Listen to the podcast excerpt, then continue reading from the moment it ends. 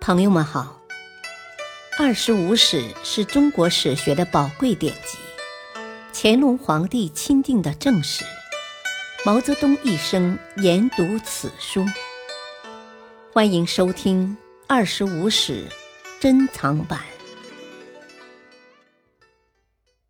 第五部《西晋书》传记第二：王浚、王浑。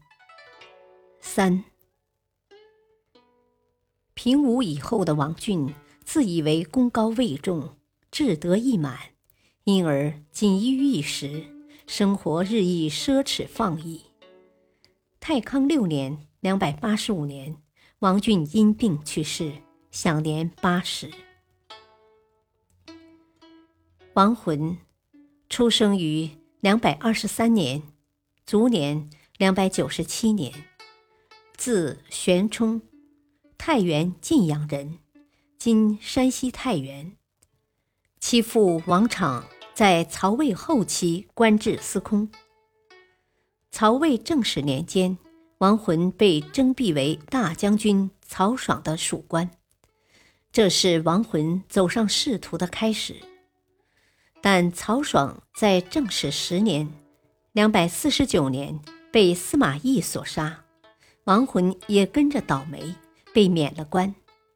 后来，由于他的父亲屡立战功，得到司马昭的赏识，王浑才重新被启用，从司马昭的幕僚起家，逐渐升迁至散骑常侍、乐骑校尉。司马炎称帝以后，王浑先后担任过徐州和豫州刺史。他曾打开官仓，救济饥民，恩威并用，招纳无人，颇有政绩。十余年间，已升至安东将军、都督、扬州诸军事。咸宁五年（两百七十九年）十一月，晋武帝下令大举伐吴，王浑奉命从寿阳（今安徽寿县）南下。准备从横将军渡江，直捣建业。在同时进兵的各路禁军中，王浑统帅的这一路距建业最近，因而特别引起吴国君臣的关注。太康元年（两百八十年）三月，东吴的丞相张替、大将军孙震等，率三万军队从牛渚（今安徽当涂西北）渡江。企图阻止亡魂南下，亡魂即派司马孙仇、扬州刺史周俊迎战。早已丧失斗志的吴军溃不成军，张替、孙震等人均被斩杀，亡魂的军队大获全胜，而东吴的精锐士卒则丧失殆尽。出战告捷之后。扬州别驾何运建议说：“张替所率的吴军精锐悉数被歼，吴国上下无不震慑。王浚既已攻破武昌，乘胜东下，所向披靡，吴国土崩瓦解之势已经形成。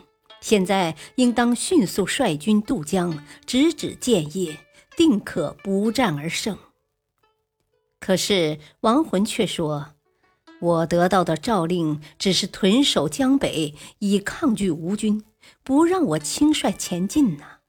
扬州的军队虽然勇武，但单独平定江东却是不可能的。如果违背诏令，即使取胜，也不会受到嘉奖。万一失败，罪过就重了。况且皇上诏令王俊接受我的指挥。还是等他到达以后再一起渡江吧。何运又劝告说：“您是上将军，可以见机行事嘛，不必事事都有诏令。如今乘胜渡江，可以有取胜的绝对把握呀，还有什么值得疑虑而滞留不进呢？”可是王浑还是听不进去。直到王浚接受孙皓投降的第二天，王浑才渡江来到建业。迟到一步的王浑又愧又恨，以为消灭吴军精锐的是自己，最先逼近建业的也是自己。可是王俊却违背武帝的诏令，既不听自己的调度，又不等自己到来就接受了孙浩的投降，心里越想越恨，决意要向武帝奏和王俊的罪状。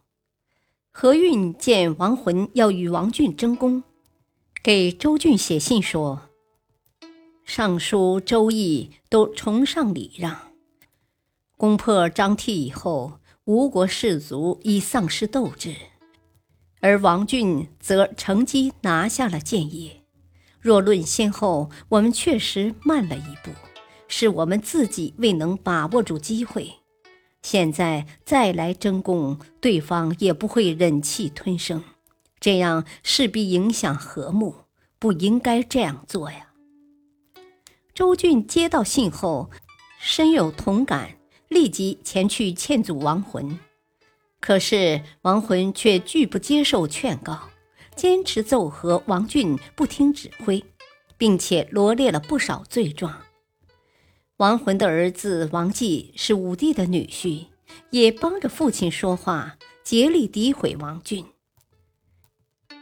王浑父子倚仗权势与王俊争功的做法，遭到了当时人的议论和讥讽。